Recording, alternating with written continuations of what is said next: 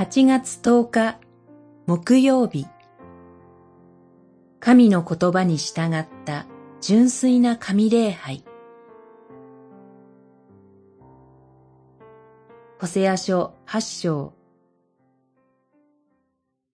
エフライムは罪を償う祭壇を増やした。しかし、それは罪を犯す祭壇となった。八章十一節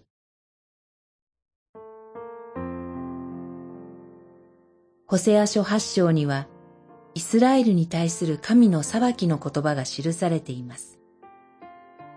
彼らの罪は、第一に、神の契約を破り、神の立法に背いたことでした。口先では、我が神よ、我々はあなたに従っています。と言っていました。しかし、実際は神の恵みを退け、神を無視して行動していました。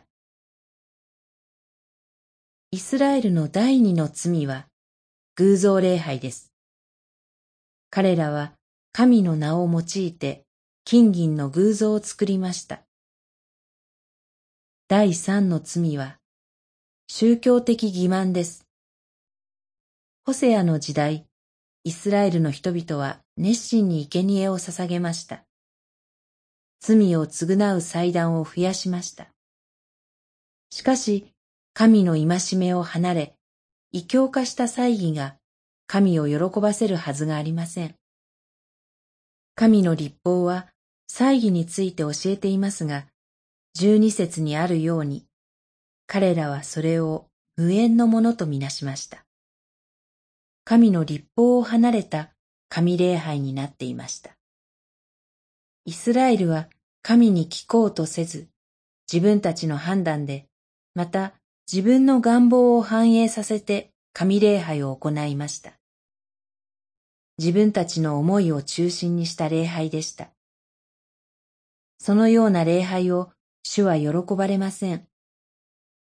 十三節にあるように、主は彼らの不義に心を止め、その罪を裁かれるのです。